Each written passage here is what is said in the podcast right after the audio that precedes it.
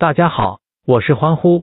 周二凌晨，英超继续快车之旅，届时将上演一场颇为焦点的对决。对阵双方是坐镇主场的埃弗顿和曼城，两队上轮联赛双双战胜对手，最近状态都相当不俗。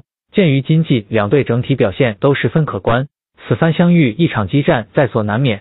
一夜之间，英超积分榜又乱了。昔日联赛领头羊热刺，甚至在少赛一场的情况下，已经跌到了第八名的位置。而一直颓靡的曼城，本轮收获了赛季第十三场零封，这一数据为五大联赛最高。球队已经悄然上升到英超的第五名。而最让人惊喜的还是埃弗顿，一比零取胜之后，球队脚踩曼联、曼城、切尔西和热刺等强队，仅仅落后领头羊利物浦两分。本场比赛。埃弗顿与曼城相遇，可谓针尖对麦芒。埃弗顿本赛季开局极好，得益于新援罗德里格斯的神勇表现，他成为球队的进攻指挥官。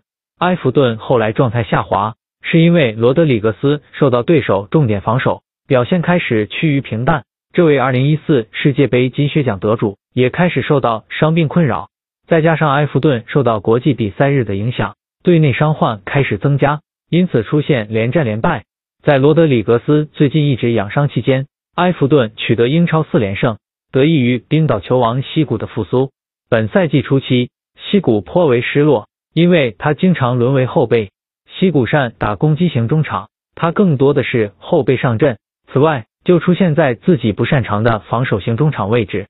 西古近期名正言顺回到攻击型中场位置。上仗比赛原本在向零比零温和发展，西古在第八十分钟。攻入全场唯一进球，终结了比赛。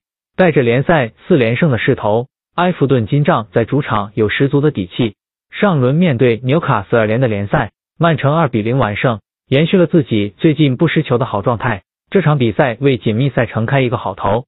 瓜迪奥拉使用过三中卫体系，但是很少使用菱形中场的站位，后卫线的变化值得关注。蓝月亮绝大部分时间都死死压制着喜鹊。曼城在控球率达到了百分之七十五点六，射门次数为十一次，其中六次打在了门框范围之内。曼城在稳获胜局的情况下，却踢起了养生足球，牢牢将比赛的节奏掌握在自己的手中，从而节省球员的体能。其实对于曼城来讲，这也是一种无奈之举。由于疫情的影响，本赛季的英超赛程过于密集，在本场比赛结束之后。曼城只有两天的休息时间，就将奔赴客场挑战埃弗顿。